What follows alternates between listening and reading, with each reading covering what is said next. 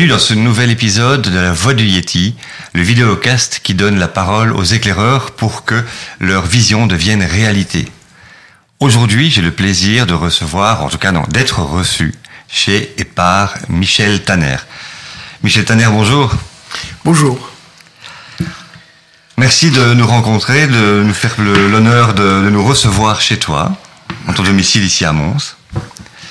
Michel, euh, aujourd'hui nous allons parler euh, de tout un tas de choses. En tout cas, on va essentiellement parler de franc-maçonnerie parce que récemment, euh, j'ai suivi sur TéléMB un documentaire qui parlait des 300 ans de franc-maçonnerie et j'ai eu le plaisir et l'incroyable surprise de voir que le metteur en scène que j'ai pu assister, mon ancien prof, mon ancien directeur de théâtre, était franc-maçon. Et je me suis dit, tiens, la franc-maçonnerie, euh, aujourd'hui, à quoi ça sert euh, Est-ce que la jeunesse a besoin de franc-maçonnerie Est-ce que la franc-maçonnerie a besoin de la jeunesse euh, D'où ça vient Pourquoi? J'aimerais bien qu'ensemble, on puisse un peu parcourir euh, la franc-maçonnerie au travers du regard de Michel Tanner.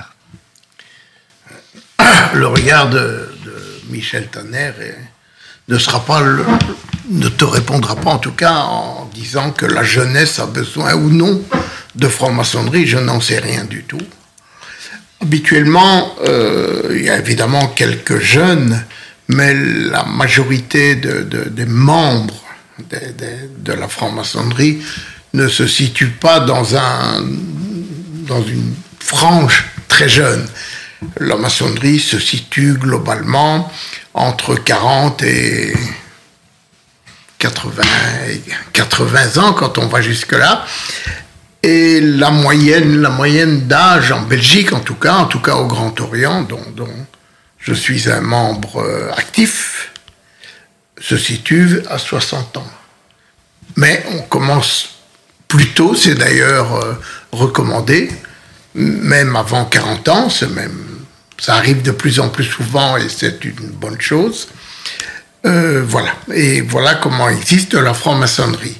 Euh, tu m'as découvert dans un document que j'ai accepté de, faire, dans lequel je parlais des, signes euh, maçonniques, donc de franc-maçonnerie dans notre bonne ville de Mons, où je suis membre d'un des ateliers maçonniques du Grand Orient de Belgique. Il y en a trois à Mons, quatre même, et je suis membre, moi, d'un des quatre. Justement, tu m'as dit, euh, le mot est important, je t'ai découvert, je croyais effectivement que les francs-maçons étaient des personnes qui faisaient partie d'une société secrète, qui ne se dévoilaient pas, on ne savait jamais qui ils étaient, euh, ils sont parmi nous, mais on ne sait pas qui c'est. Donc, qu'est-ce qu'il en est du secret maçonnique? Pourquoi est-ce que les gens se, se cachent? Pourquoi? Qu'est-ce qui se passe derrière tout ça? D'abord, historiquement, historiquement, la chose est, est reconnaissable et assez simple. Les francs-maçons se sont fait largement persécuter pendant la dernière guerre tu me diras, la dernière guerre il y a longtemps, mais néanmoins, on peut toujours, et la franc-maçonnerie est une société, c'est pas son principe, mais une société méfiante par rapport au regard extérieur et l'appartenance des frères est secrète. Soyons très clairs, rien ne m'interdit, tout m'autorise à me déclarer franc-maçon, en tout cas quand on l'est. Quand je, étant donné que je le suis, je peux me déclarer franc-maçon. Je ne peux en aucun cas donner la, la présence d'autres, nous nous appelons frères, d'autres frères d'un atelier, d'une loge, et je ne peux vraiment pas dévoiler qui en fait partie. Voilà. Ça, ça reste secret. Ça, ça reste pour le moins discret. Euh, ça s'est vu, et même des autorités, même un peu de temps en temps, se mettent en face de, l'atelier maçonnique de Mons et regardent qui entre et qui sort. Mon Dieu, mon Dieu. Pour un franc-maçon, ça ne se dit pas trop, mais je crois que nous y viendrons et nous en parlerons. Voilà. Euh, maintenant, et pas seulement depuis que j'ai fait cette émission, beaucoup de gens à Mons, depuis les 35 ans que je suis franc-maçon, savent que je le suis. tout va bien. Tu vis bien avec ça Ah, mais je vis parfaitement avec ça. euh, je n'ai aucun problème. Et la question la plus évidente, mais la première à se poser, c'est qu'est-ce que c'est que la franc-maçonnerie? C'est est-ce que c'est une secte? Est-ce que c'est une religion? Qu'est-ce qu'on y fait? Pourquoi est-ce qu'on se ferme les portes si on n'a rien à se cacher? Qu'est-ce qui se passe en franc-maçonnerie? La franc-maçonnerie est une société discrète, secrète, peu importe, qui est une société initiatique. Ça veut dire qu'elle est progressive, ça veut dire qu'on y progresse, on avance progressivement par paliers, adogmatique, en tout cas pour la franc-maçonnerie que je fréquente. Donc, la religion, en tout cas, selon les religions que nous connaissons le plus facilement, les religions monothéistes, nous ne sommes sûrement pas une religion, une secte, en tout cas pas. Euh, c'est une société qui regroupe euh, un certain nombre de, de, personnes qui, qui étudient, qui, on y reviendra, qui essayent de progresser euh, en progressant individuellement pour améliorer la société c'est présomptueux quand même. Je veux dire, donc c'est, je vais m'améliorer moi pour faire progresser la société. donc il y a quand même, il y a un idéal commun. Vous avez un, vous partagez un idéal en vous disant la société doit être comme ça ou comme ça. Ah non, pas du tout. Elle doit être le mieux possible. La société doit être le mieux possible. C'est une société qui, auparavant, on aurait pu être qualifiée de société à mystère. Que signifie une société à mystère Ça signifie que elle est réservée aux gens initiés et que personne d'autre ne peut en être. Pour être initié, c'est une espèce de cooptation, c'est une interrogation de, gens par rapport à d'autres. Euh, et on propose à des gens de venir rejoindre les francs-maçons, certains sont refusés pour des raisons euh, parfois religieuses, parfois dogmatiques, parfois politiques. Euh, tu veux dire qu'à un moment donné, on va, euh, on va présenter quelqu'un, ou quelqu'un se présente, quelqu'un frappe à la porte et dit j'aimerais bien devenir franc-maçon, sans savoir ce que c'est?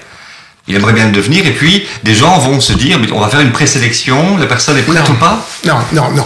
Il y a des gens qui, selon l'expression bien connue, frappent à la porte. Ça n'est pas une majorité.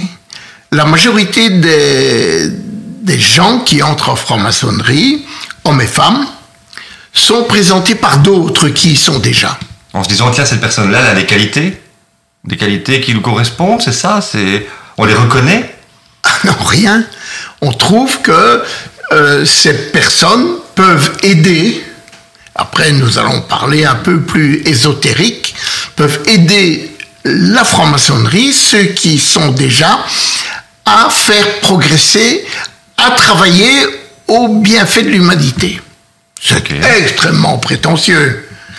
Mais j'en reviens, j'en reviens au fait que si tu t'améliores toi-même, si je m'améliore moi-même, automatiquement, j'améliore l'humanité.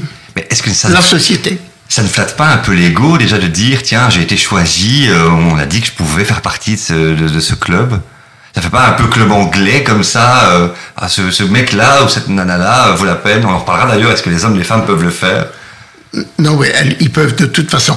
la, la comparaison, enfin la comparaison, le, recours à l'Angleterre est bienvenu puisque l'origine de la maçonnerie est britannique. D'accord. Parce que ça fait penser un peu justement, tu sais, à ces clubs anglais où on voyait dans, les, on, pouvait même lire dans la littérature, ces hommes, ces gentlemen, tu vois, qui, qui rentraient, qui prenaient leur thé, qui fermaient et qui parlaient de choses dont on ne pouvait pas entendre parler. Moi, je ne sais pas si on peut en entendre parler. Je n'ai jamais fréquenté ce genre de choses.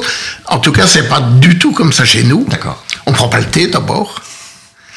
Mais euh, je ne pense pas que ça, flatte l'ego.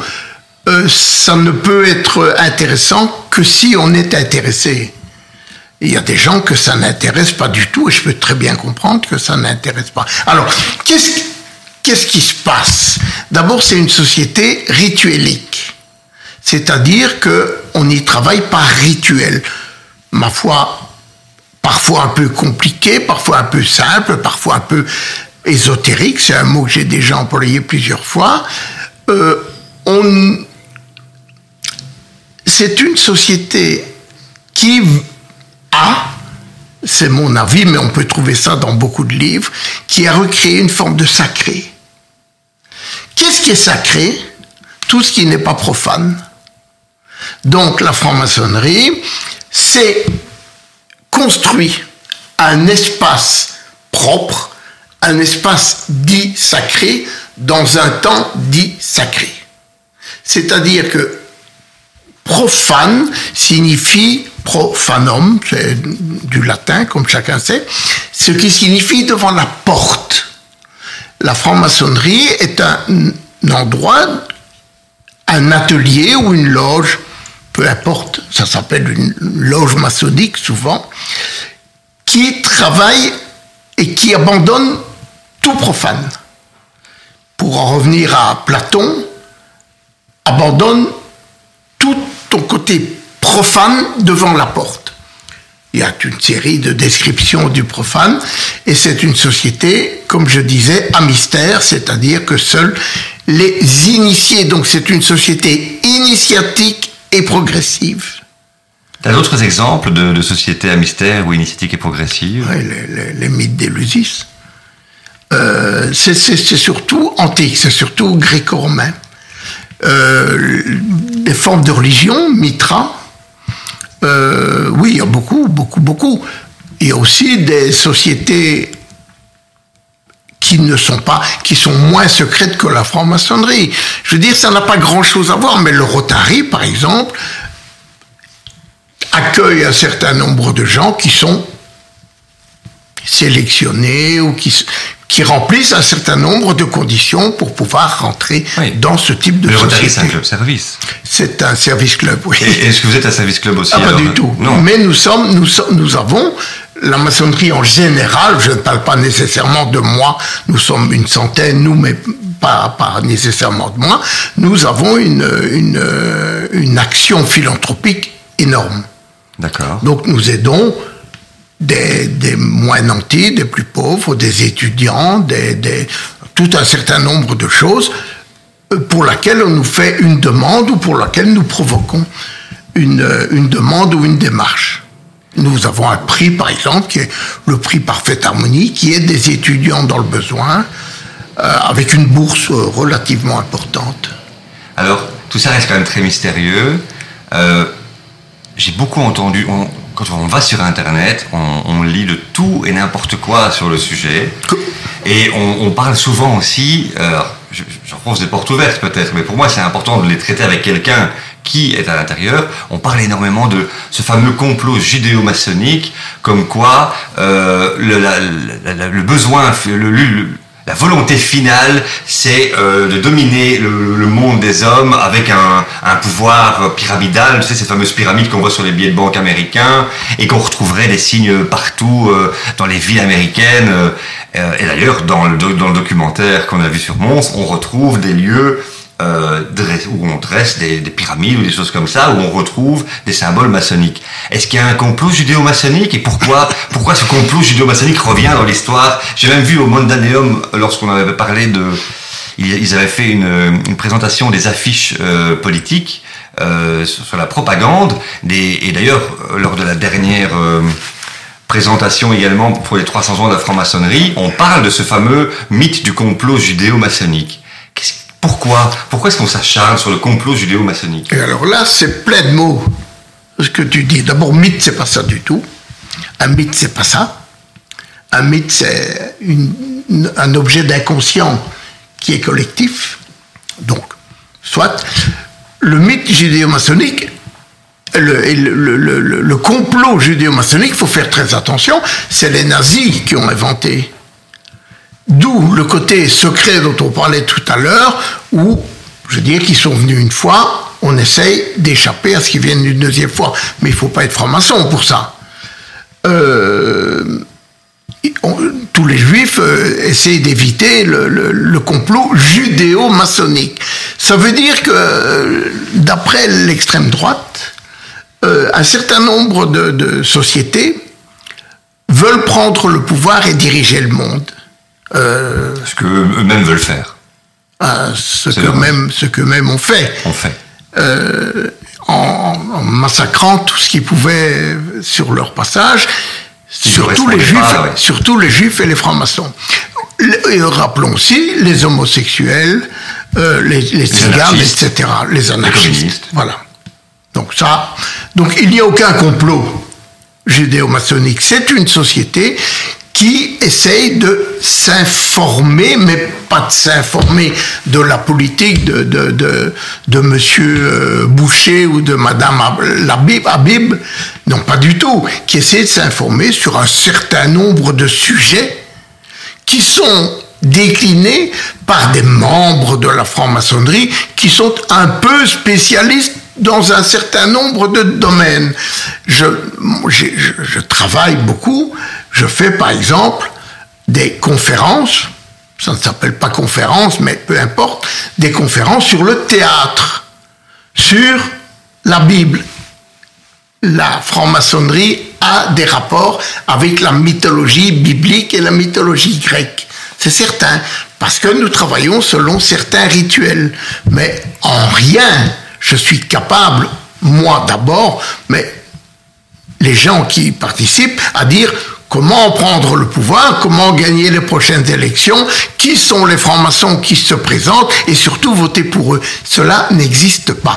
Ou si ça existe, c'est paramaçonnique. Ce sont des gens qui discutent en dehors de la loge, en dehors de la maçonnerie pour essayer, parce qu'ils se sont connus Peut-être. Oui, comme, des catholiques qui vont quitter à un moment, ils vont faire leur communion ensemble et qui, parce qu'ils se connaissent, à un moment donné, vont faire des affaires ensemble. Oui, euh, je ne sais pas, moi, le, il n'y a pas longtemps, les, il n'y a pas longtemps, il y a quelque temps quand même, les évêques disaient surtout ne votez pas socialiste. Oui, c'est ça. Votez catholique avant que ça ne soit euh, les engagés, le, le, etc., etc. Les évêques disaient, vous ne pouvez pas voter catholique, vous ne pouvez pas voter socialiste. Non, ça n'existe pas. La maçonnerie ne fait pas ça. Pas de prosélytisme non plus? Ça n'a rien à voir. Non, mais, c'est ma question. Parce qu'à C'est une société de type de cooptation. Euh, non, d'abord, qui parle de la maçonnerie hein, Sauf quand une, euh, un présentateur avec une équipe de télévision vient demander ce que c'est que la maçonnerie prosélytisme, euh, je n'ai jamais vu, je peux me tromper, j'ai jamais vu euh, rejoigner la franc-maçonnerie. Euh, il n'y a pas une volonté à un moment donné de, faire grossir des rangs pour que tout le monde soit franc-maçon? Nous sommes relativement peu nombreux. On peut, en Belgique, en tout cas pour le Grand Orient, nous sommes 20 000 sur 11 millions. Et de ce fait, le fait d'être une société, est-ce que vous êtes quand même rassembler autour de valeurs communes Est-ce que vous, quels sont les, les piliers que vous, qui, vous, mm. qui vous relient mm. Parce que mm. tu me parlais justement, si pour moi c'est plutôt bon signe de se dire que des nazis en veulent à, quelqu'un. Je, préfère m'intéresser aux personnes dont, on voulait, dont les nazis en voulaient. Mais qu'est-ce qui, pourquoi est-ce que vous en voulez tant et quelles sont les valeurs qui vous rassemblent? D'abord, nous sommes de, si pas parfait, qui est parfait?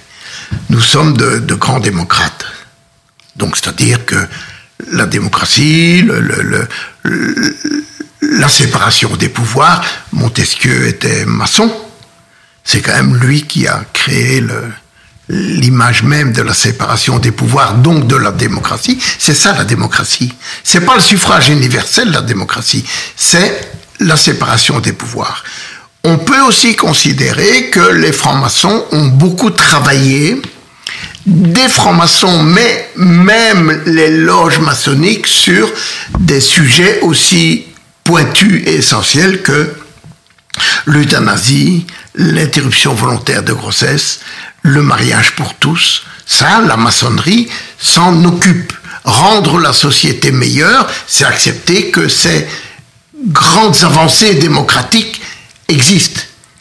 Alors là, il y a quelque chose qui me, qui qui m'interpelle.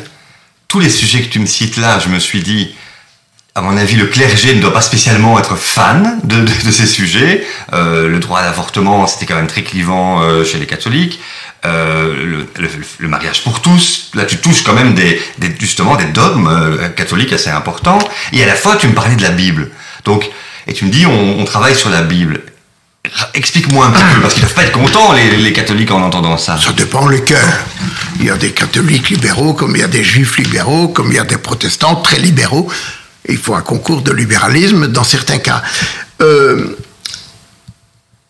non, le. Par contre, j'avais une parfaite réponse à ce que tu m'as dit, et puis j'ai dit ça. Euh, les, ils sont la maçonnerie, la maçonnerie est sans doute non pas anti-religieuse, mais anti-cléricale à une base anti-cléricale. C'est-à-dire que la, la, hiérarchie du clergé n'est pas très très bien perçue dans son globalement. Ça va beaucoup beaucoup beaucoup mieux qu'il y a quelques années ou quelques dizaines d'années. Euh, la volonté de, de progresser, c'est vraiment de, de, dire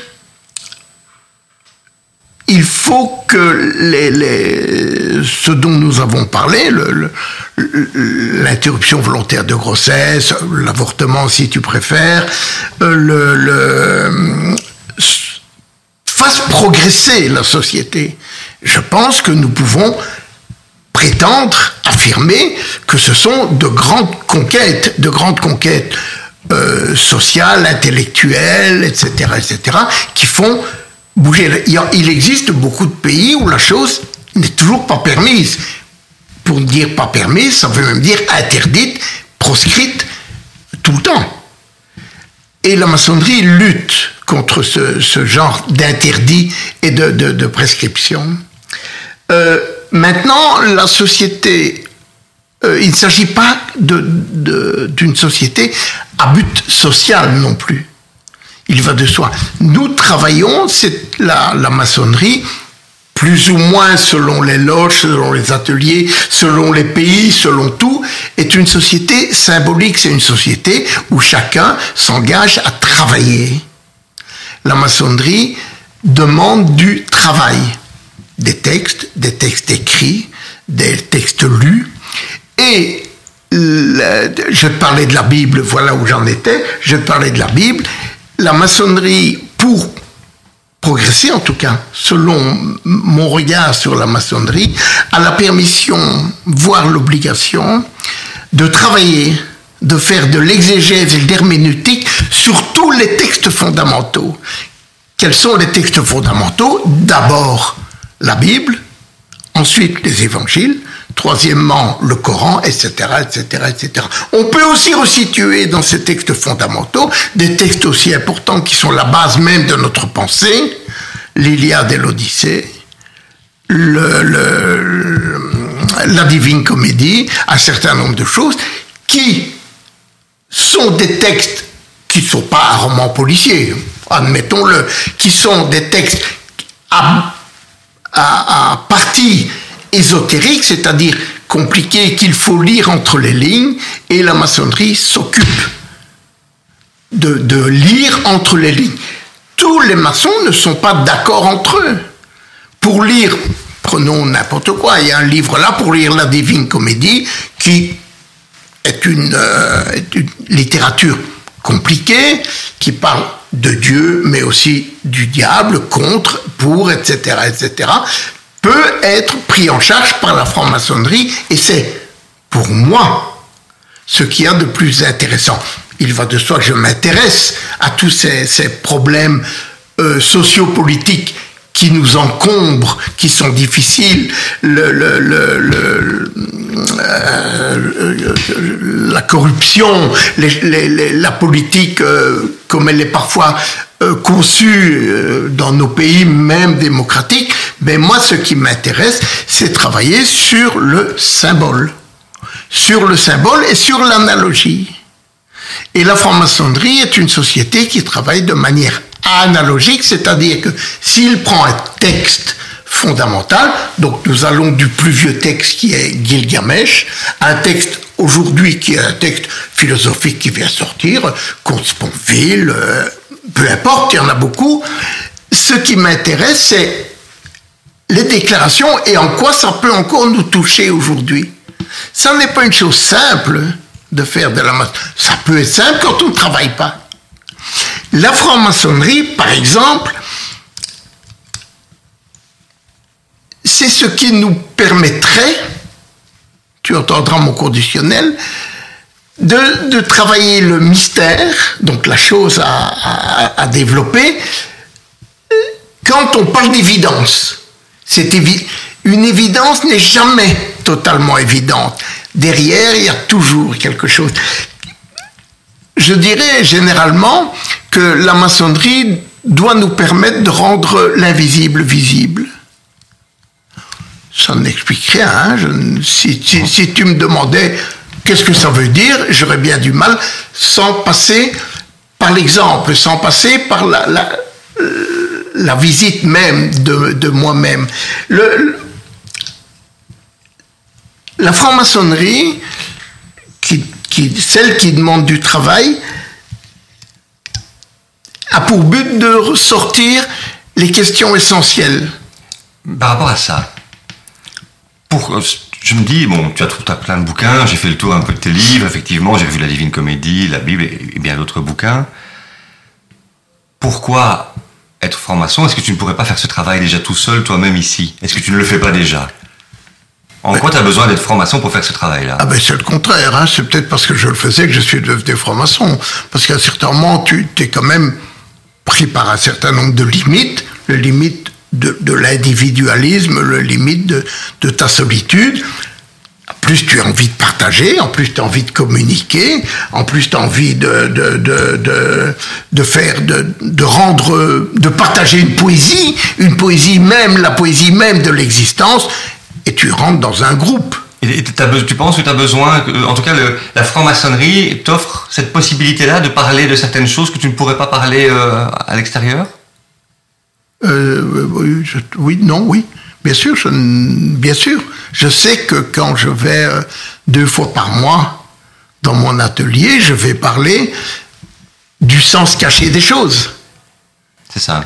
Vous êtes instruit par rapport à ça et donc c'est comme si tu avais déjà les, les gens ont les présupposés, les gens ont les bases pour pouvoir euh, accueillir ton, discours non? La franc-maçonnerie est une société qui travaille par instruction, qui ne travaille pas par enseignement, qui travaille par la, franc-maçonnerie est une société dans laquelle les étudiants n'étudient pas, où les enseignants n'enseignent pas et où tout le monde apprend. D'accord. Là, on revient un peu, euh, je pense un peu à Aristote qui, discutait avec, euh, qui marchait avec ses, disciples et qui, euh, qui échangeait. Sans contrarier, c'est Socrate. Socrate mais, mais, peu importe, totalement. C'est ça? La, la franc-maçonnerie, on ne peut pas qualifier la franc-maçonnerie de société socratique, mais pourquoi pas? Aristotélicienne, pourquoi pas? Platonicienne, pourquoi pas? Euh, euh, néo, euh, néo-platonicienne, pourquoi pas? Bien sûr, les, spinosienne, évidemment. Mais, et puis, à partir du XVIIIe siècle, on parlait de Montesquieu, les philosophes Voltaire et Montesquieu, même si Voltaire se fut tardif, sont devenus francs-maçons. Jean-Jacques Rousseau pas. C'est normal. Jean-Jacques Rousseau posait des réponses qui n'entraient pas dans le questionnement même de la franc-maçonnerie. Ça n'empêche pas que c'est... exemple? Euh, L'éducation des enfants. Par exemple. Par exemple. Enfin, il a aussi dit beaucoup de choses très intelligentes et très, très utiles et indispensables ton regard justement sur l'éducation aujourd'hui, parce que j'ai l'impression, c'est une impression, hein, c'est pour pas radoter, mais des fois on, on entend parler d'une crise de l'enseignement. On a l'impression qu'aujourd'hui, euh, enseigner, ça devient quelque chose de compliqué, avec en plus les technologies qui nous permettent d'avoir accès à l'information, comme si l'information se suffisait à elle-même et qu'on n'avait plus besoin d'être instruit. D'ailleurs, je viens de confondre effectivement Aristote et Socrate, pour voir à quel point je suis encore limité dans mon enseignement. Quel est ton regard par rapport à ça, vous qui travaillez l'instruction, justement Eh bien, nous en discutons. Mon regard va dans, la situation actuelle de l'enseignement, dans la situation actuelle des enseignants, il ne manque pas d'enseignants en maçonnerie. Euh, et nous sommes parfois inquiets, euh, non seulement sur la manière dont fonctionne l'enseignement, mais surtout dans le respect de la laïcité. Euh, il ne faut pas se cacher que le, la franc-maçonnerie est une société qui défend, je dirais avant tout, mais ça n'est peut-être pas tout à fait juste, l'enseignement public, l'enseignement laïque, c'est-à-dire l'enseignement officiel. Je parle pour la Belgique. Pour la France, c'est plus encore, puisque ce qui n'est pas officiel est privé. Ici, on peut en discuter. Donc, nous, je disais tout à l'heure que le, le, le, cléricalisme n'était pas la, la démarche euh, la préférée des francs-maçons, privilégiée sûrement pas. Euh, nous parlons aussi d'autorité. Nous parlons aussi de dogme. Nous parlons de, et c'est un autre, de parlons de mystère. Tu sais que dans la religion catholique, il y a des mystères. Ça veut dire que Dieu a toujours existé, existera toujours. Nous rejetons. Nous rejetons l'argument d'autorité. Nous travaillons par libre examen. Nous prenons tout ce que nous pouvons trouver et nous l'examinons à la lumière de la, vérité de la lumière, la lumière de la vérité. Il n'y a pas de hiérarchie, parce que j'avais lu aussi ordre maçonnique, donc des ordres. Pour moi, l'ordre, ça me fait penser à la hiérarchie. C'est pas comme ça? C'est parfois un peu comme ça, mais ça n'est pas du tout une majorité. Il existe, la seule hiérarchie est une hiérarchie administrative, ce qui est absolument indispensable. Donc c'est une hiérarchie organisationnelle. Mais il n'y a pas d'autorité. Par exemple, le chef, mettons des, guillemets énormes, euh, de, mon atelier, qu'on appelle un vénérable, c'est dans tous les livres et dans toutes les, et dans toutes les publications, est le premier entre ses égaux. C'est-à-dire que pendant un certain temps, pas très longtemps, deux ans ou trois ans, il dirige l'atelier, c'est-à-dire que il prend sur lui une organisation épouvantable, il organise les conférences, il organise les rencontres, il organise les repas, etc. Il n'est pas tout seul, mais enfin, voilà, voilà en quoi consiste la hiérarchie. Comme un président de la SBL, quoi. Oui, en plus ça dépend quel SBL. ça dépend quel SBL, on est d'accord. Si, voilà, si, si, euh, si la maçonnerie était organisée en SBL, ce qu'elle est, mais parlons d'autre chose, euh, c'est le chef d'une petite SBL. Mais il n'a aucune autorité. Ni morale, ni aucune. Est-ce qu'il y a une, volonté commerciale quelconque Est-ce qu'il y a de la vente ou quoi que ce soit? Est-ce qu'il y a une... Si, si ça existe, on m'en a jamais parlé, mais il y a que 35 ans que j'y suis. Non, non, bien sûr que non. Rien.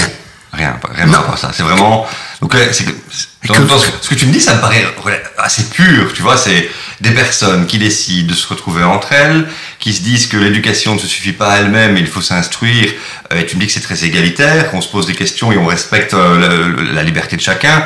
Ça me paraît presque utopiste finalement. C'est euh, le rêve de tout un chacun, non? Eh bien, la maçonnerie est utopiste, puisque nous avons des, comme but les gens qui vont m'écouter disent qu'est-ce que c'est?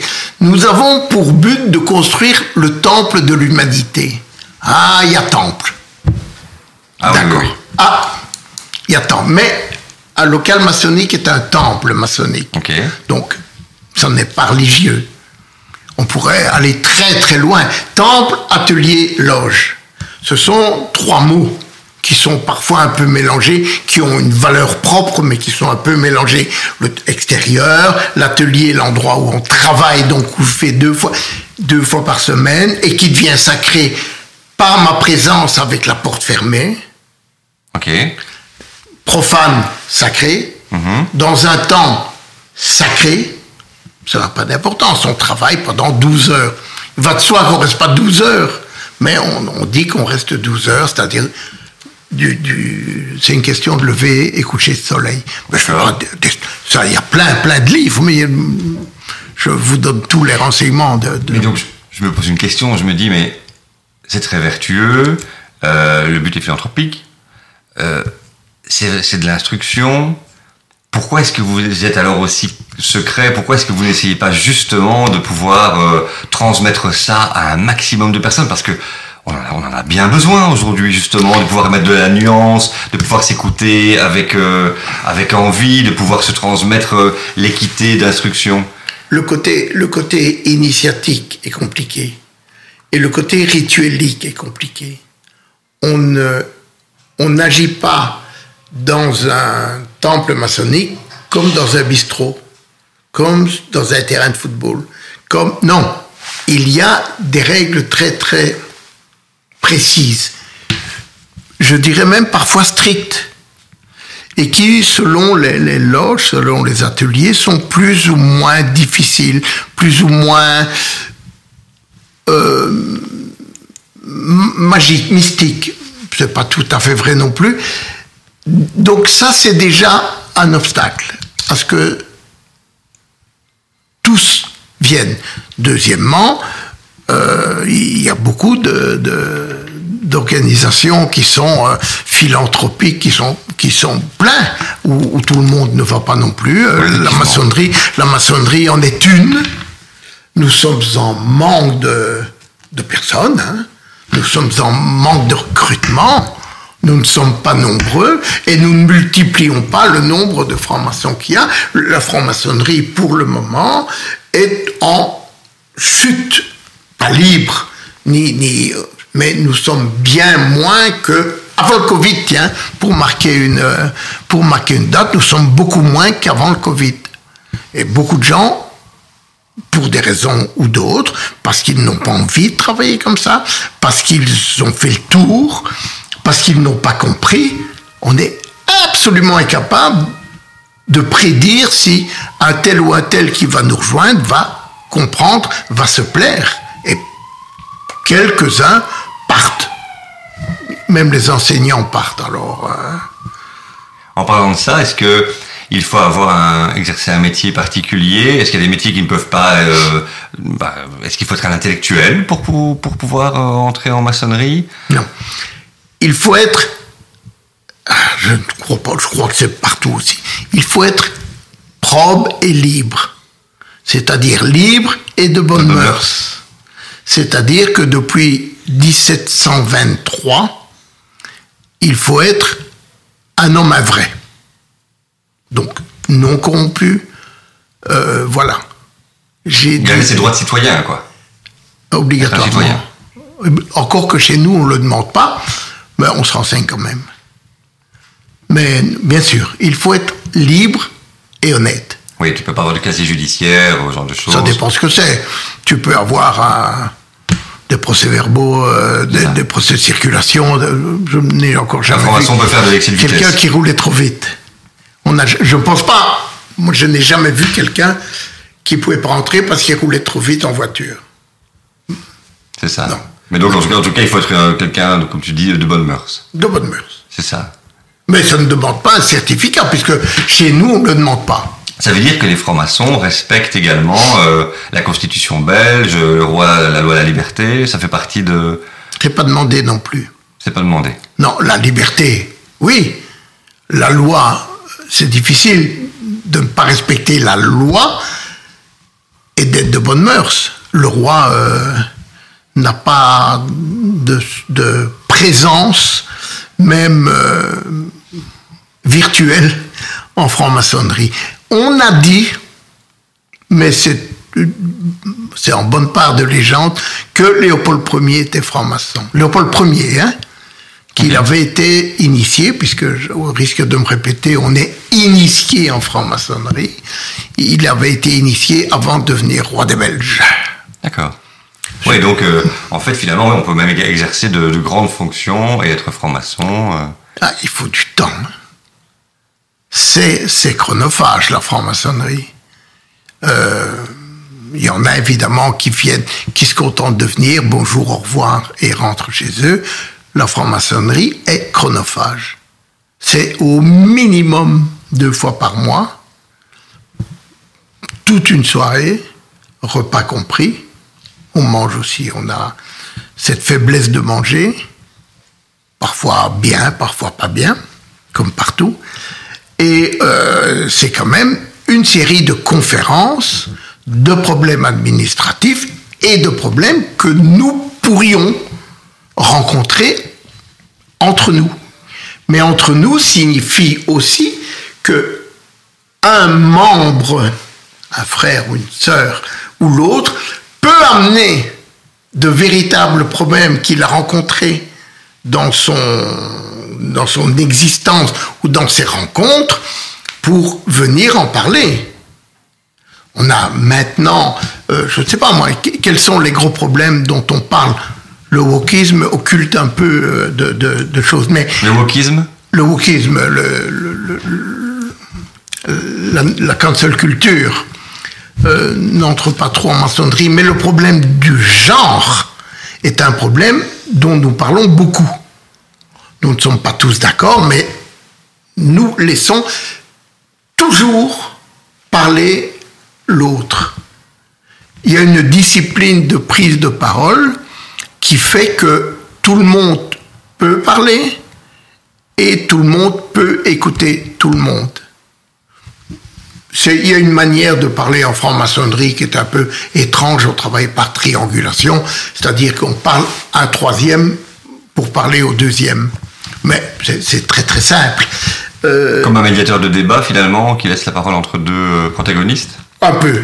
Ok. Un, peu. D'accord. Voilà. Mais euh, tout problème rencontre, tout véritable problème, pas personnel, mais de, sociétal ou, ou, ou, ou, religieux encore, que beaucoup disent qu'on ne peut pas parler de religion en franc-maçonnerie. Enfin, c'est un, autre, un autre débat et c'est un autre problème dont nous pouvons parler, euh, parce que les références sont parfois bibliques. C'est ce que tu m'as expliqué. Oui, oui. Mais tout le monde... peut pas en parler. C'est biblique, mais on ne peut pas en parler. C'est compliqué non, quand même. j'ai pas dit ça. Ah, d'accord. Tu disais que, tu, tu as dit, euh, certains disent qu'on ne peut pas parler de religion. En maçonnerie. Ok. Voilà. Certains disent qu'il faut parler de religion en maçonnerie. Certains ne le font pas, certains le font. Et ton point de vue, c'est quoi? Moi, je pense qu'en maçonnerie, on peut parler de tout, y compris de religion et de politique. On ne peut pas prendre la parole en disant je vous rappelle, euh, mes, mes, frères, mes amis, mes, Les prochaines élections. Que, que, je me présente aux prochaines élections. Non. Pas de ça, ça n'arrive jamais. D'accord. Ça n'arrive, chez moi en tout cas, ça n'arrive jamais. Mais on peut parler d'un sujet, d'un sujet de, société, comme tu parlais à un moment donné de, de du genre. C'est quelque chose qui va être traité chez vous? Oui. Vous allez en parler de ce, ce, changement sociétal sur les genres et, comment vous vous réagissez Oui. C'est intéressant. Mais nous réagissons de manière individuelle. C'est ça. alors, nous pouvons. Mais enrichi comme du regard des autres, finalement. Bien sûr que oui. C'est ça. Y compris, y compris de grands et très grands spécialistes que nous, que nous avons la latitude, vu quand même la, la largeur de, de, notre recrutement, de faire venir nous pouvons faire venir un certain nombre de médecins, de psychologues, de, de, conférenciers de tout genre qui peuvent nous parler de tout. Et nous ne nous en privons pas.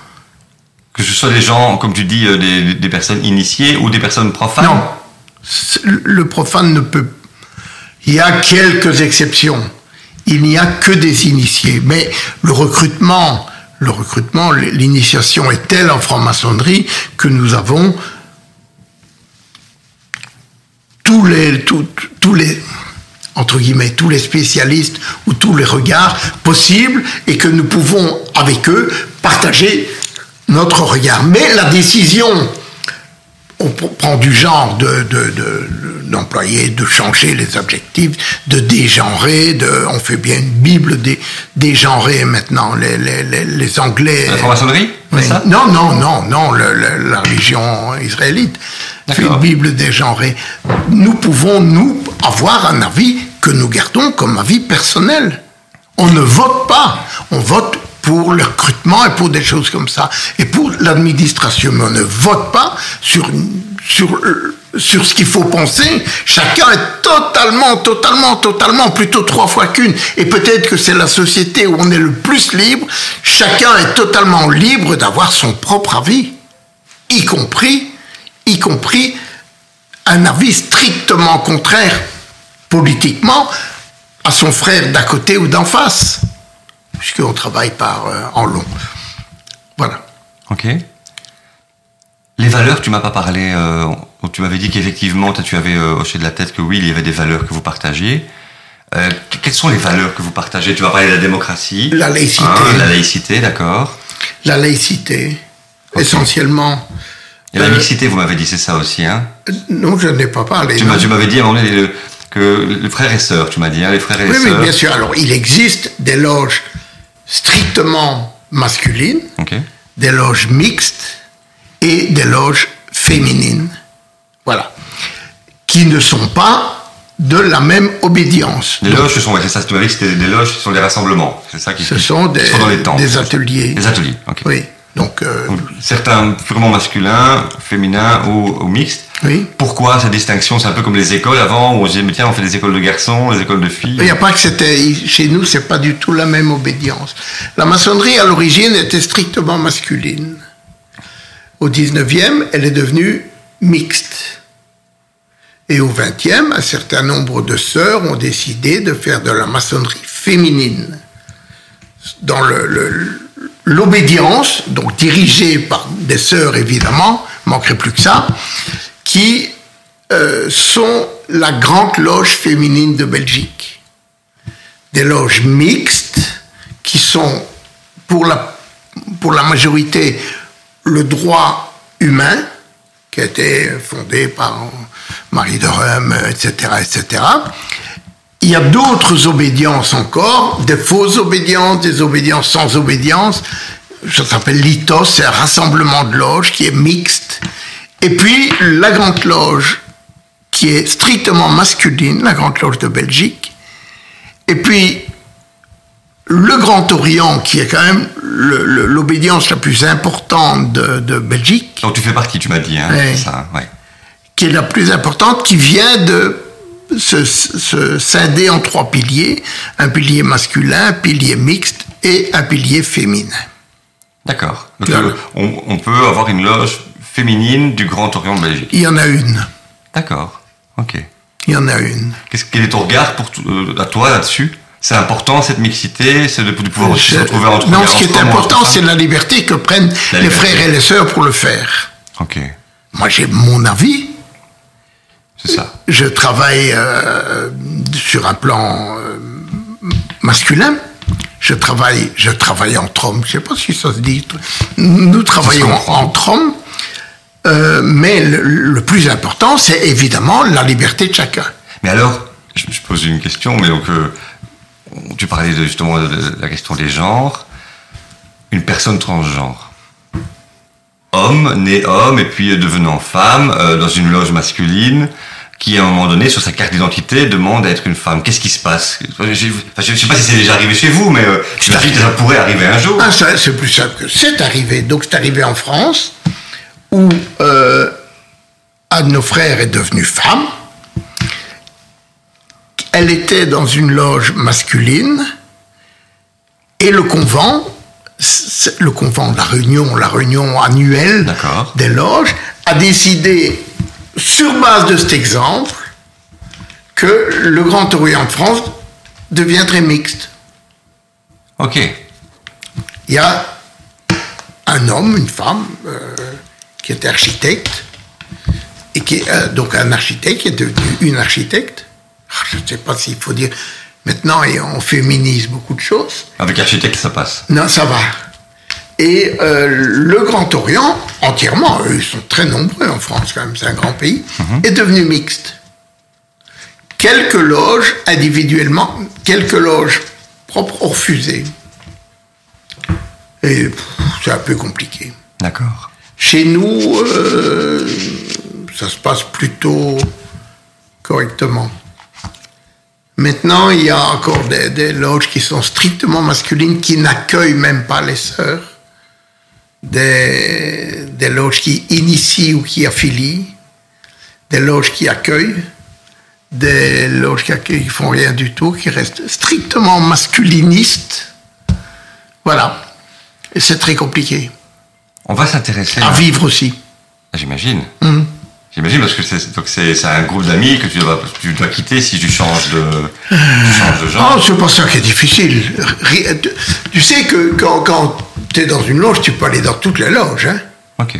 Tu, tu- tu n'es pas, tu n'es pas serré et Donc, tu peux enfermé. aller chez les mixtes, les non mixtes, tu peux. Oui, D'accord. tu peux pas aller. tu, tu peux pas aller, sauf exception, chez les sœurs. J'ai pas dit chez les femmes, j'ai dit chez les sœurs. C'est ça. les, les sœurs sont strictement femmes, sauf, sauf quelques exceptions. D'accord. Ouais, en fait, dans, dans tout ce que vous faites, j'ai l'impression qu'il y a une, une idée, et puis derrière l'idée, vous allez créer des exceptions quand même, malgré tout, et qu'il y a une forme de remise en question à Non, chaque fois. l'idée, c'est le, bonheur- le, le bienfait au profit de l'humanité. Ouais. Ça, c'est l'idée.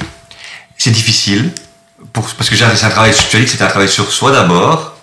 J'ai vraiment envie de, de m'adresser maintenant progressivement à, à- à toi, Michel. Euh, Qu'est-ce que ça t'a apporté, toi, à toi, la franc-maçonnerie? Qu'est-ce que ça t'apporte encore aujourd'hui? Parce que tu continues, 35 ans, tu m'as dit. Euh, comment tu te perçois, toi, dans, sur ton parcours euh, maçonnique? On dit parcours maçonnique? Oui, on dit parcours maçonnique, bah, je, je poursuis mon parcours, j'en apprends toutes les, tous les 15 jours, un peu plus parce que je vais plus qu'une fois tous les 15 jours. J'en apprends tout le temps, je discute, je marque mon désaccord, je marque mon accord, je questionne, je me renseigne, je progresse.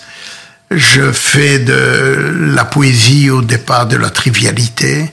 Je fais, je disais tout à l'heure, je rends le, le- le visible l'invisible. Euh, là, je te disais tout à l'heure que la franc-maçonnerie est une société symbolique et analogique. Qu'est-ce que c'est que la franc-maçonnerie? C'est un exemple que je sors du Talmud. Tu sais ce que c'est qu'une bougie? Oui. Une bougie, c'est un objet. Si tu vois une bougie, c'est un objet, mais qui est sacré. Tu vas dans une église, un siège, c'est sacré. Exact. Donc, d'un bout de, cire, on l'a sorti de son rôle profane et on l'a rendu sacré dans une église. En franc-maçonnerie, la bougie est un objet très symbolique et souvent employé. Puisque nous travaillons sous le symbole de la lumière. La bougie représente la lumière et la bougie allumée dans les loges, les nôtres et beaucoup d'autres, une bougie allumée représente la lumière éternelle.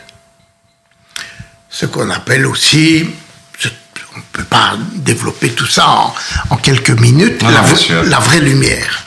Ah, La vraie lumière, qu'est-ce que c'est que ça? Mais non, on appelle ça la vraie lumière et nous travaillons avec l'idée de la vraie lumière.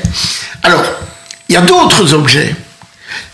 Alors, dans la religion catholique, que je ne pratique pas, chacun le sait, l'Eucharistie est l'objet type de détournement du profane vers le sacré. Une hostie, c'est un bout de mie de pain qui représente tout d'un coup le corps du Christ. C'est bien. comme le baptême, c'est comme avec l'eau, c'est le, le- le- le- L'eau, le vin, Tout est- tout ça est symbole. Bon alors, la bougie. La bougie, c'est un bout de cire. qui nous permet de voir quand même quand la nuit tombe. C'est bien profane. Non, non, non, la bougie, bout de Ouais. Maintenant, il faut le faire traverser par une mèche. la bout de- le bout de cire, c'est ton corps. La mèche, alors là, selon la maçonnerie que tu fais, tu vas dire, c'est ton esprit. Tu vas me dire ton âme. Non, j'ai pas dit ça, je vais dire mon âme. Je n'ai pas dit qu'esprit, c'était la même chose que âme. C'est ton esprit, c'est ta pensée, c'est ton âme. Maintenant, âme, ça ne veut pas dire qu'il fait partie de ton corps. Ça veut, c'est la même chose que l'esprit, sur un plan sacré. Mais l'esprit peut être saint, puisqu'on parle d'esprit saint. Et du Saint-Esprit, si tu préfères. Oui, bien sûr, chez les catholiques. Mais nous parlons d'esprit. Alors tu as ton corps, ton esprit, ça fait ta bougie. Et ça devient sacré quand elle est allumée. Elle représente l'éternité, la, vraie lumière, la lumière éternelle, etc., etc. Eh bien, la maçonnerie, c'est l'allumette. La maçonnerie que tu pratiques, c'est l'allumette qui te permet d'allumer ta bougie. Parce que sinon, finalement, tu, tu n'y arrives pas, quoi. Évidemment. Et c'est au travers des autres. Parce que oui, si on travaille, si on travaille sur le monde, si on travaille sur l'humanité, forcément, c'est accompagner les autres. Oui. Ok. La franc-maçonnerie travaille sur l'analogie et sur le symbole des tailleurs de pierre. Plein de raisons. Oui, ça, j'avais lu euh, un peu par rapport aux, aux cathédrales, c'est ça? Ça, c'est une chose. Mais pas aux compagnons du Tour de France.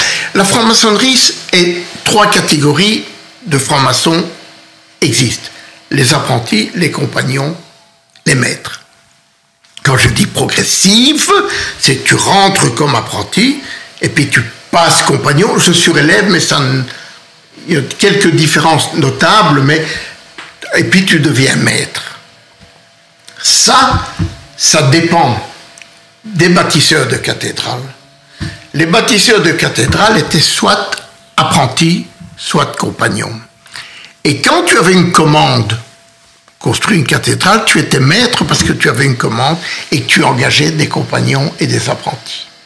Voilà. Donc, pour pouvoir euh, engager des, profanes pour devenir franc-maçon, il faut être maître? Non. Ok. Euh, actuellement, Oui oui. Ok, d'accord. Oui. La, la, la, la pérennité, donc euh, être parrain ou présentateur d'un profane dans une loge, il faut être maître. C'est ça. Et on passe un examen. Tu passes rien du tout. Tu remplis, euh, tu remplis un questionnaire, on demande que, des- que les gens qui connaissent le profane, celui qui n'y est pas, rentrent des rapports. On envoie d'autres maîtres rencontrer le profane. On va pas dire qu'à on va pas permettre de rentrer à quelqu'un qui dit euh, qui est fon- fondamentalement antisémite quand même, même pas fondamentalement du tout, qui est un peu antisémite. C'est inconcevable. C'est ça. C'est inconcevable de, de, de mépriser une part de la population. Voilà. Oui, bien sûr, nous manquons de, de- de- Bien sûr, nous sommes tous... Non, nous sommes dans une immense majori- majorité. Je parle dans la maçonnerie masculine.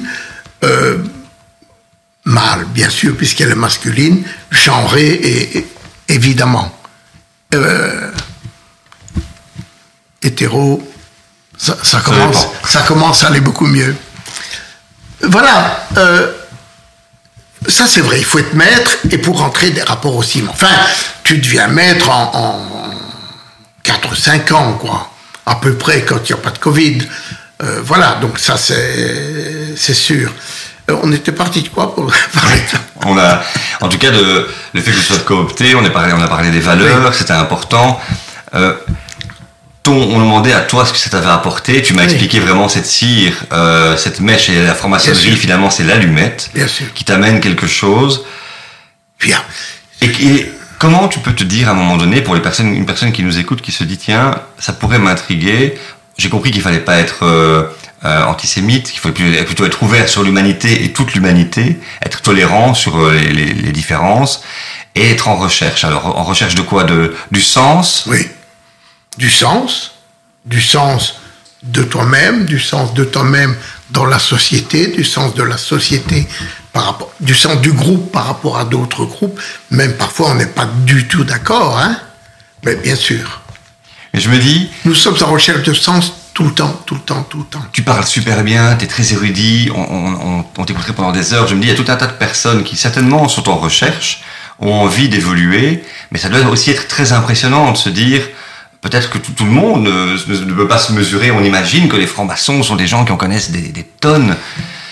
Ça peut faire peur, tu vois. Je, te disais tout à l'heure que la majorité des, des gens, des, des, hommes et des femmes qui entrent en maçonnerie ne rentrent pas en frappant la porte, bien sûr. Quand il y en a qui émettent la demande, le désir, on rencontre toujours un franc-maçon. Euh, ou alors on fait une demande, ou au Grand Orient, ou dans la boîte aux lettres, tout le monde sait où sont les loges maçonniques, ou dans la boîte aux lettres, etc. Et de là, on repartira dans l'autre sens. Mais ça n'est pas la majorité. Repartir, donc, je, je reformule pour voir si j'ai bien compris. Hum. Donc tu veux dire que quelqu'un qui fondamentalement est en recherche, qui se reconnaît dans les valeurs et dans l'envie de partager, qui a envie mais qui ne sait pas, parce que finalement les, les francs-maçons, comme on ne les connaît pas, on ne peut pas se dire, tiens, je connais un tel ou un tel, peut très bien se dire euh, je vais euh, contacter le Grand Orient sur Internet. On, peut trouver le Grand Orient sur Internet? Moi, j'avais vu. Hein. Et dire tiens, je suis intéressé par ce que vous faites, j'aimerais vous rencontrer. Bien sûr, tu, demain. Euh, tu sais où est la loge de Mons, nous sommes à Mons. Tu, tu, fais une lettre, je m'appelle, j'habite, je voudrais devenir franc-maçon essaies d'un peu circonstancier un peu plus. Je veux, mais tu peux dire, je veux participer à votre travail, je veux participer à votre, à vos constructions, je veux participer. Tu peux tout dire, même j'aimerais bien être franc-maçon, tu peux. Et tu mets dans la boîte aux lettres, dans les, dans le, mois qui suit, tu auras une réponse. D'abord, pourquoi voulez-vous devenir franc-maçon? Évidemment, on va te demander pourquoi et comment. Et puis, tu rencontreras des gens comme moi, enfin j'espère pas trop, qui te diront pourquoi voulez-vous devenir franc-maçon? Pourquoi ici? Pourquoi une loge masculine? Pourquoi pas une loge féminine? Qu'est-ce que vous avez fait? Qu'est-ce qui vous a permis? On te posera aussi des questions qui te mettent parfois dans l'embarras. Comment, après avoir fait un enseignement, un enseignement complet dans l'enseignement catholique, vous pouvez être franc-maçon. Comment pouvez-vous Comment pouvez-vous vivre, vous l'avez peut-être abandonné, avec le dogme de la religion catholique essentiellement, le mystère? La Trinité. Évidemment, le mystère de la Trinité, le mystère de, l'immortalité a toujours existé, existera toujours. Euh, voilà. Euh, euh, beaucoup de, de francs-maçons se disent pour le moins agnostiques. Beaucoup de francs-maçons se disent athées aussi. Est-ce qu'on peut être franc-maçon et croyant? Oui, moi je suis, je, me qualifierais de païen, moi. Tu peux développer? Oui. Euh, je pense que Dieu est partout. Je pense pas qu'il y a un barbu avec une, une auréole. C'est pas une auréole d'ailleurs, c'est une nimbe. Hein. tu sais que c'est une de nos questions de fin. Je te le dis déjà, c'est euh, la question de fin questionne Dieu. ah bon? Allons-y. Euh, ben, on est à la fin? Non, on n'y est pas encore. Ah bon, alors on, encore abusé on viendra dessus. Moi, je, je, je, me dirais plutôt païen. On viendra après. Je pense qu'il n'y a, il a pas de Dieu. Maintenant, euh, je n'ai pas de, je ne sais pas euh, ce qui s'est passé avant. Il faut que tu développes parce que tu as dit. Big Bang. Je pense que Dieu est partout. pas quantique. Je pense que Dieu est partout, mais en même temps, je pense qu'il n'y a pas de Dieu. Oui, mais il est, il est partout. Il est dans mon verre d'eau. Il est comme Spinoza. C'est ça. De, Deus es natura. Est-ce que, est comme Goethe. Est-ce que le mot qui Dieu. était franc-maçon, lui. Goethe Oui. Pas Spinoza. Spinoza, la maçonnerie existe depuis le XVIIIe siècle, mon brave ami. Depuis le XVIIIe siècle, la maçonnerie Oui, oui. Ça a commencé au 18e parce que tu, me parlais quand même des, tu parlais que ça venait quand même des des, euh, euh, des, tailleurs de pierre opératifs. Non, je parle de là. Non, je dis que le modèle a été pris dans un qu'on appelle les all charge. Donc des loges de, de, de travailleurs opératifs se communiquaient les secrets de l'art royal Et ils avaient une loge, souvent accolée à l'église, à la cathédrale, au château qu'ils construisaient. la, maçonnerie existe à peu près depuis le 17, fin 16e siècle. Qui l'a inventé? Ça ne s'invente pas. Hein. Mais bien quelqu'un qui l'a inventé, la franc-maçonnerie. Ah. Non. Il y a des groupes qui, en Irlande et en Écosse, la franc-maçonnerie est écossaise. Ok. Je vais te raconter l'évolution. Il y avait des gens qui se retrouvaient, euh, qui se retrouvaient, qui discutaient, et puis qui, qui ont travaillé sur le sacré. Or, quel est le texte qui permet d'analyser et de travailler le sacré? La Bible, évidemment. Plus le fait que l'athéisme n'existe pas ou guère. Je viens de te parler de Spinoza, évidemment. Bien sûr qu'on peut jouer dessus. Mais tout le monde avait la Bible. Mhm. C'est comme 800 ans avant, avant l'ère commune, je ne me mêle pas de Jésus-Christ, 800 ans avant l'ère commune, tous les Grecs connaissaient l'Iliade et l'Odyssée par cœur. Donc s'il y avait une, des loges maçonniques au 9e siècle avant Jésus-Christ, avant l'ère commune, on aurait accès à un rituel sur l'Iliade et l'Odyssée. Ce qui n'aurait pas été mal parce que ça aurait donné une autre mythologie. C'est ça. Alors, il y a des, loges de travailleurs qui, selon les old charges, les, vieilles charges, disent voilà comment il faut faire. Et alors là, on dit il faut être honnête, il faut être gentil, il faut aimer son prochain. Ce que nous faisons. Des valeurs, il y a une transmission de savoir-être ensemble. Simplement. Et ils se communiquaient. Quand on n'a plus construit de cathédrale, parce que c'est 13e les cathédrales, après on n'a plus construit de cathédrale, on a construit autre chose, mais ah c'est donc ça, ça, a continué. Et puis on a travaillé de plus en plus sur le, sur le sacré. On va faire quoi? Euh, euh, Prenons une partie de, de, la Bible, de l'Ancien Testament pour faire simple. Euh, il y a des choses dans le Nouveau Testament aussi, hein, dans les évangiles. Non, dans le Nouveau Testament. On va y revenir tout de suite sur Saint Jean. Et puis, on a travaillé sur, je ne sais pas moi, euh, Babel. Ça. Pourquoi la tour de Babel? Ben, vous connaissez des mythes et vous travaillez dessus. Bien sûr. C'est ça. Et, ça, vous donnez vos points de vue par rapport à ça. Et puis, l'organisation s'est affinée. Le 24 juin 1717, un certain nombre de gentlemen londoniens créent la Grande Loge Unie d'Angleterre des gens aussi connus que Payne, Desaguliers, euh, euh, Anderson bien sûr, majorité anglais, partagée avec des Français, des Huguenots, qui s'étaient réfugiés en Angleterre. Et euh, en 1723, un pasteur qui s'appelle le pasteur Anderson rédige les premières constitutions de la maçonnerie. Et dans ces constitutions, il y a la définition de ce que doit être un franc-maçon. Donc un homme probe et libre, comme je disais tout à l'heure, il ne faut pas un, un athée stupide ou un, ou un libertin, je ne sais plus quoi. Mais qu'est-ce que ça veut dire un athée stupide? Un athée stupide, ça veut dire que tous les athées sont stupides, ou bien qu'il ne faut pas qu'il soit athée et stupide. Il peut être athée non stupide.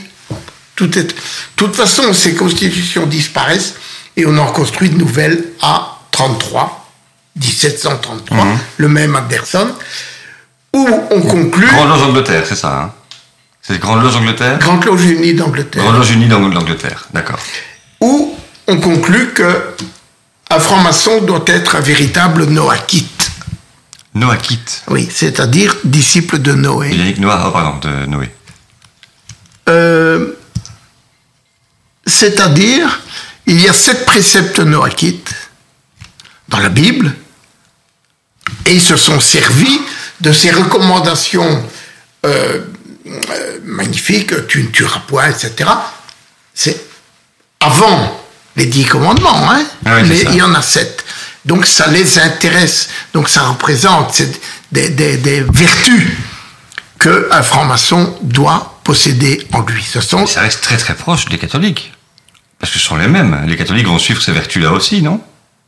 Les catholiques. les, les- les catholiques suivent également, les vertus vont suivre les dix commandements, vont, vont étudier également. les dix euh, commandements, c'est Noé. pas.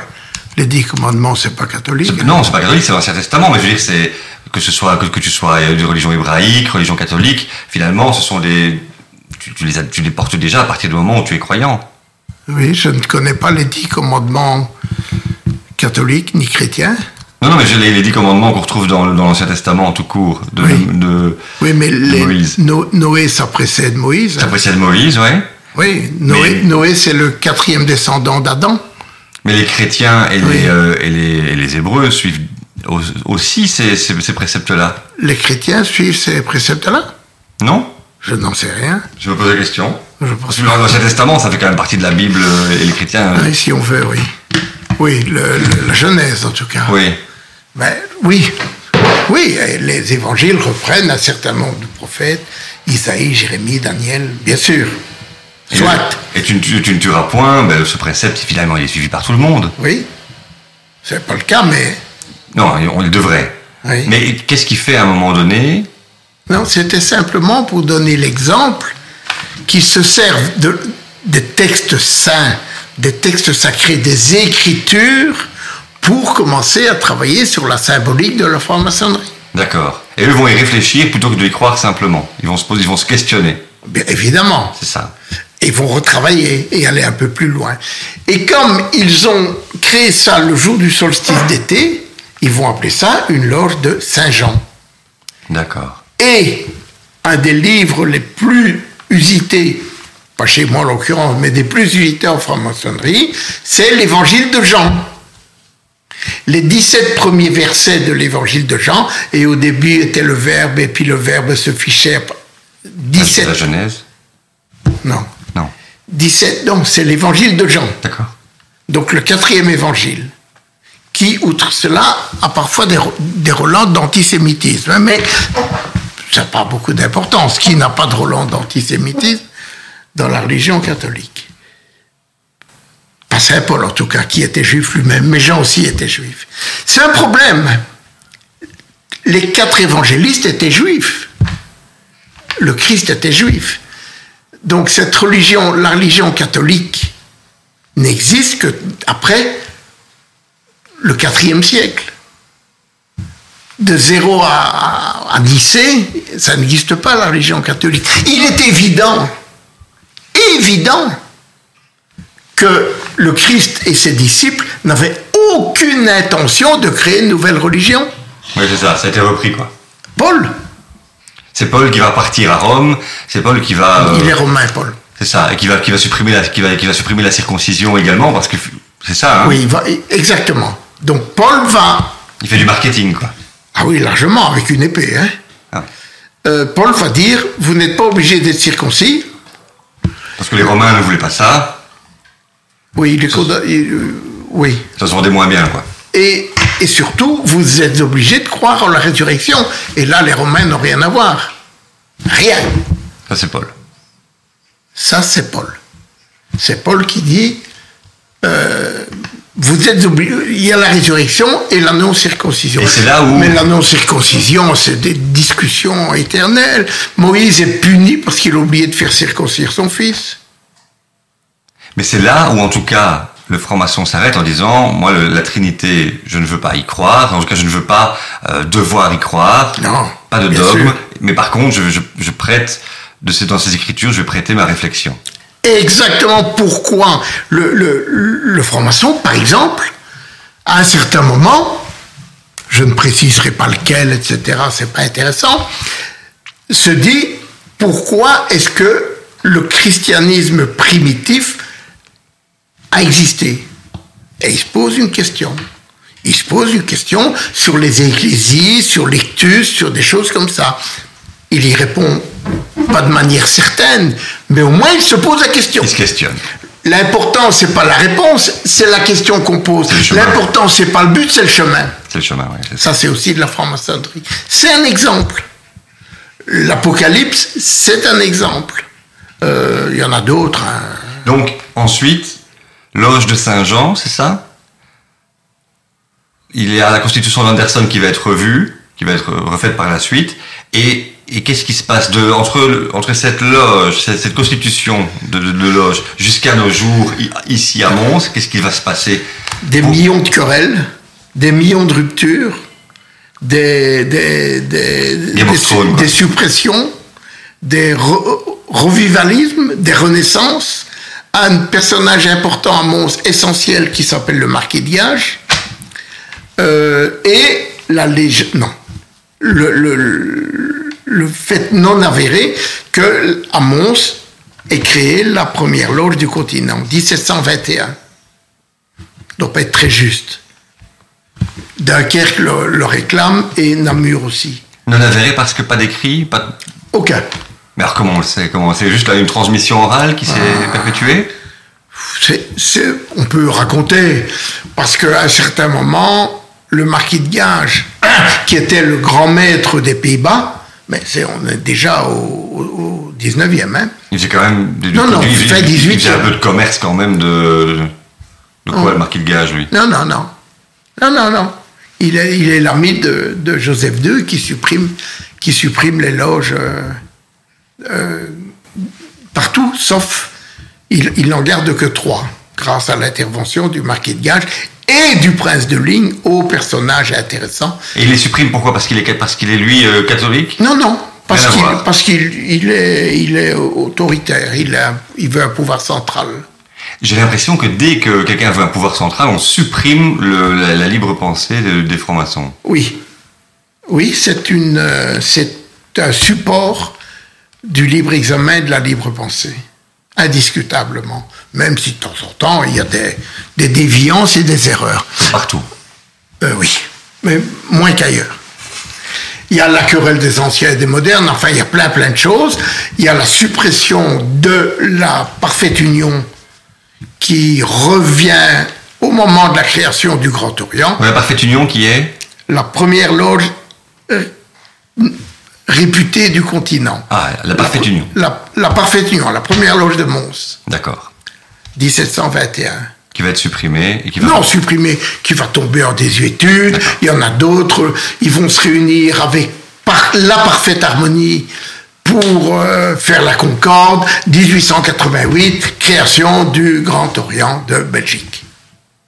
1721, c'est évidemment pas le Grand Orient. 1788. 1788. Donc ça 1888. Un siècle. Oui.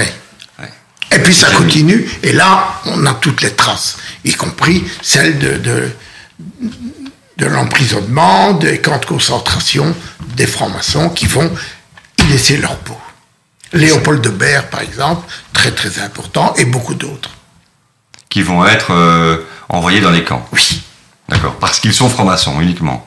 Oui, enfin, le fait d'être franc-maçon les fait résister. J'avais lu un, un, bouquin français où euh, j'avais entendu que les, les, pétainistes étaient plus virulents encore que, que, les, que les nazis sur les francs-maçons en disant oui. les, les, nazis disaient euh, ils en voulaient aux juifs, mais les, les pétainistes disaient les francs-maçons, eux, ont choisi de l'être.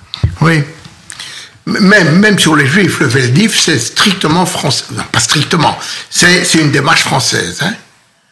Le, le Veldiv, c'était les juifs. Maintenant, il y avait des juifs francs-maçons. Hein. Oui, c'est ça. Il y a des juifs francs-maçons. Même si euh, ah, la création de la franc-maçonnerie 1717, un certain nombre de, de juifs vont venir. Beaucoup. Donc il y a des protestants, y compris des huguenots, donc des pasteurs protestants, des huguenots, des anglais purs, euh, des euh, anglicans, et quelques juifs qui vont arriver. Évidemment, eux vont traiter facilement de la Bible qu'ils lisent dans le texte. Donc on va redévelopper un certain nombre de mythes de la Bible. Je parlais de, Babel, on peut parler de, de Noé, bien sûr. Première alliance, Noé. C'est le, mythe de la première alliance On parle de Dieu au XVIIIe siècle, hein, en maçonnerie.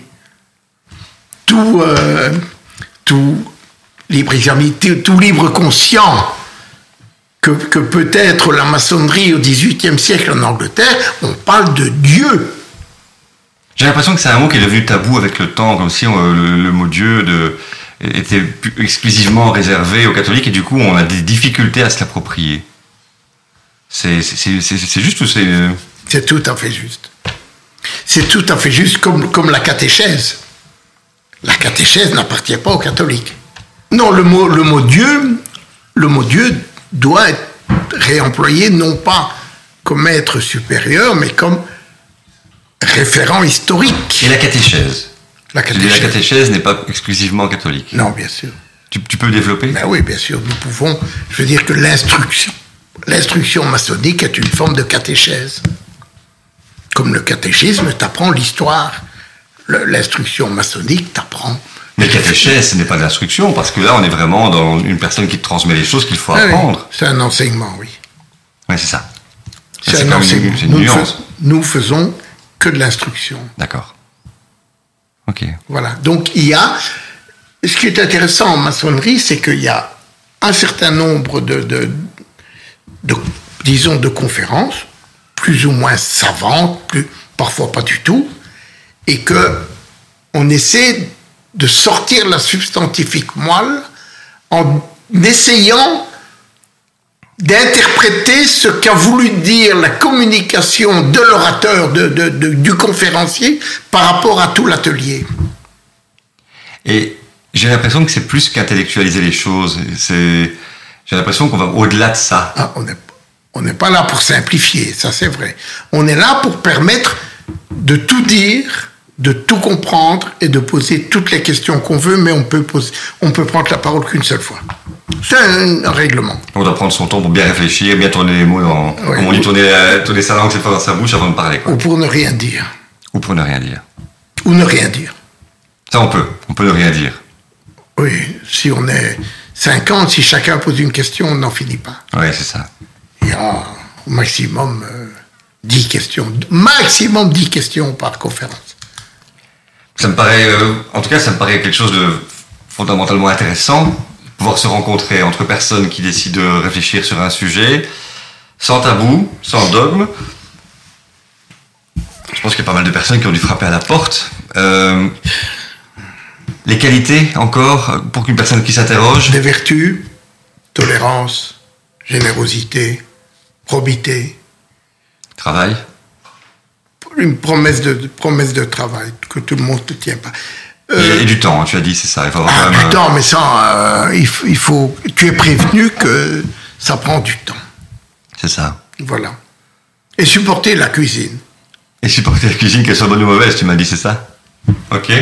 C'est un peu comme dans Asterix et Obélix, il y a le repas à la fin ou bien c'est au début Comment ça se passe?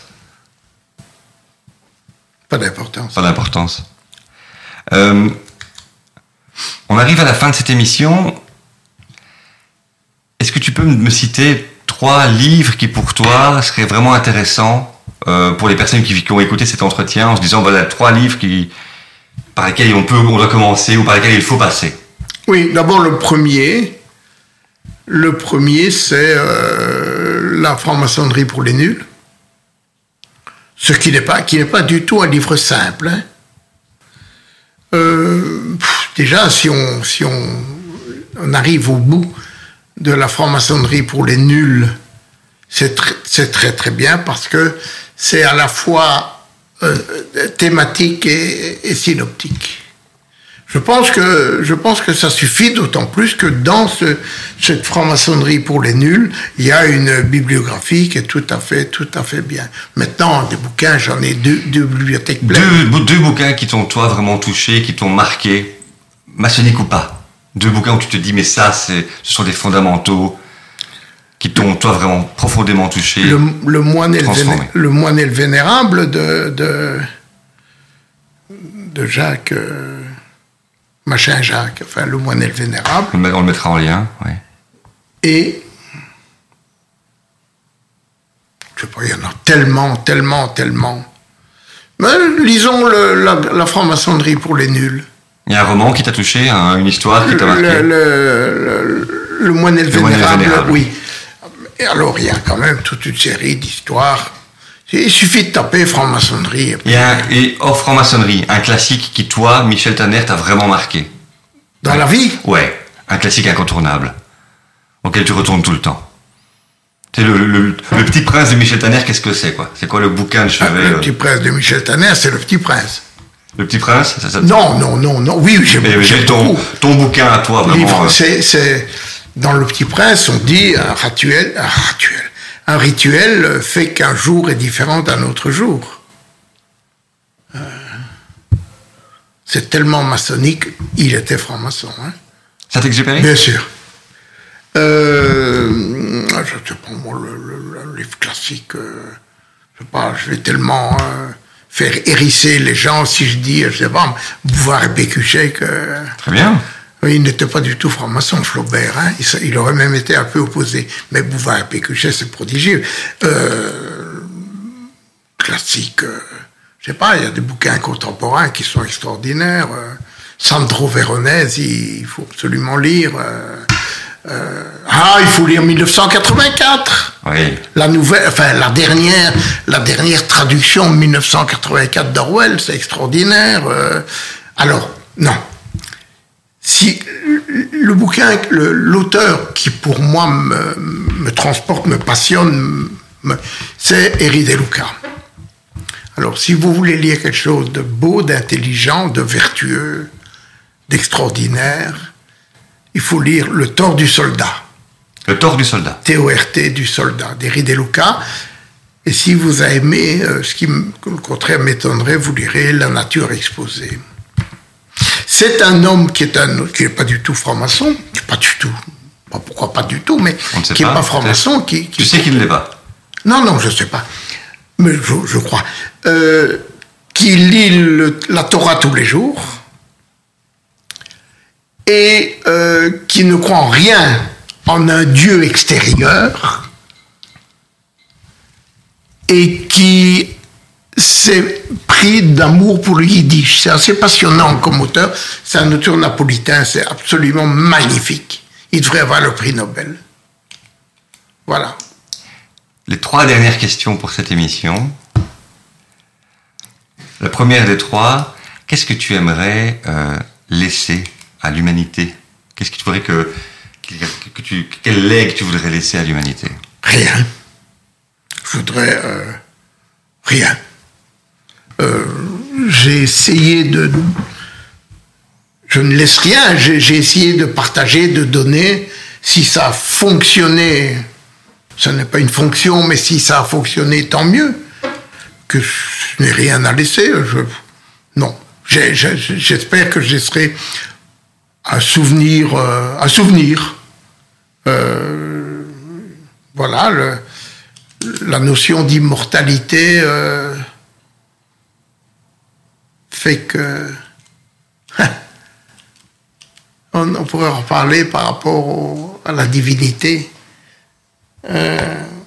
Qu'est-ce que, sera le, si on lit la Bible, l'Ancien Testament comme le Nouveau Testament? que serait le monde à l'avenue du Messie, Messia? À mon avis, ce serait la fin de l'histoire, dont on a déjà beaucoup parlé, dont des très grands auteurs et des très grands penseurs ont parlé. À mon avis, si le Messie vient, ce à quoi je ne crois pas, hein, je pense qu'à ce moment-là, c'est la fin de l'histoire. Et j'ai une discussion tout le temps et je dis, moi, je sais quand aura lieu la fin du monde. Ah bon? Je dis, je connais pas la date, mais je sais quand aura lieu la fin du monde. Et on me dit, c'est quand? Je dis, quand je mourrai. Alors on dit, oui, mais non, ça c'est la fin de ton monde. Je dis, non, c'est la fin du monde, puisque c'est une perception, le monde. C'est seulement une phénoménologie. Donc voilà. Et gays, ben, j'espère... Euh, pas de chagrin, surtout. J'espère que la manière de, vivre heureux, Montaigne, Euh, oui, je pense, la, pensée de Montaigne, dont on n'a pas parlé, mais que serait la franc-maçonnerie sans Montaigne? 16e Montaigne, donc il n'a pas connu la franc-maçonnerie, puisqu'il est français. Avant-dernière question. Que veux-tu laisser à ta famille? La même chose qu'à tout le monde. J'espère, j'espère une, joie de vivre, euh, le bonheur, le, le, bonheur le matin de savoir vivant. Que cherche l'homme le bonheur? Quel que soit son bonheur, même les, les c'est une forme de bonheur, c'est pas le mien, mais j'espère qu'ils continueront à, vivre dans la, joie de vivre et dans le bonheur, se lever le matin et dire, voilà. Eh, tiens, mes enfants, ils diront, tiens, qu'est-ce que mon père aurait dit J'espère qu'ils auront un sourire. Et la dernière question, on en a parlé beaucoup, mais c'est vraiment très personnel maintenant. Pour toi, et Dieu dans tout ça ben, Dieu, comme personnalité extérieure, ça n'existe pas. Il n'y a pas un Dieu. Il n'y a pas. Maintenant, ne me demande pas ce qui se passait, question quantique s'il en est, ce qui se passait avant le Big Bang. Le temps, est-ce que le temps est Dieu? Est-ce que ce qui est avant le, fameux mur de Planck peut, nous dire il y a un Dieu. Bien sûr qu'il n'y a pas de Dieu. Problème, le problème, c'est qu'il y a des croyants rabiques, radicaux, cruels, pas bons, méchants. On peut dire ce qu'on veut de Dieu. Il faut arrêter de, de nous empêcher de parler de Dieu pour dire n'importe quoi. Le Dieu des, Juifs, par exemple, des Israélites, employons les mots qui conviennent il est méchant, jaloux, rancunier. Euh, euh, je suis, je, suis ce que je serai, je serai ce que je, serai ce que je serai. Pas je suis ce que je suis. Ça n'existe pas. Donc, il y avait, ou euh, ça ne veut pas dire je suis ce que je suis. Je suis ce que je suis, ça ne se dit pas en hébreu biblique. Il n'y a pas d'indicatif présent en, hébreu biblique. Donc, on peut en dire ce qu'on veut, sans réserve. Alors j'ai une dernière question pour toi, toute spéciale. Et l'amour alors? Ben, L'amour, c'est le quotidien. C'est se lever le matin. C'est se dire que on n'est pas tout seul, tout seul. Que on aime et on est aimé. Il y a des moments où ça marche un peu moins bien, mais globalement, c'est ça. Merci Michel. Merci pour cet entretien. À très bientôt. Je pense qu'on, selon les, remarques de nos auditeurs, certainement qu'on va, on va se revoir et j'aurai encore plein de questions à te poser. Non, sûrement. À tout bientôt. À bientôt.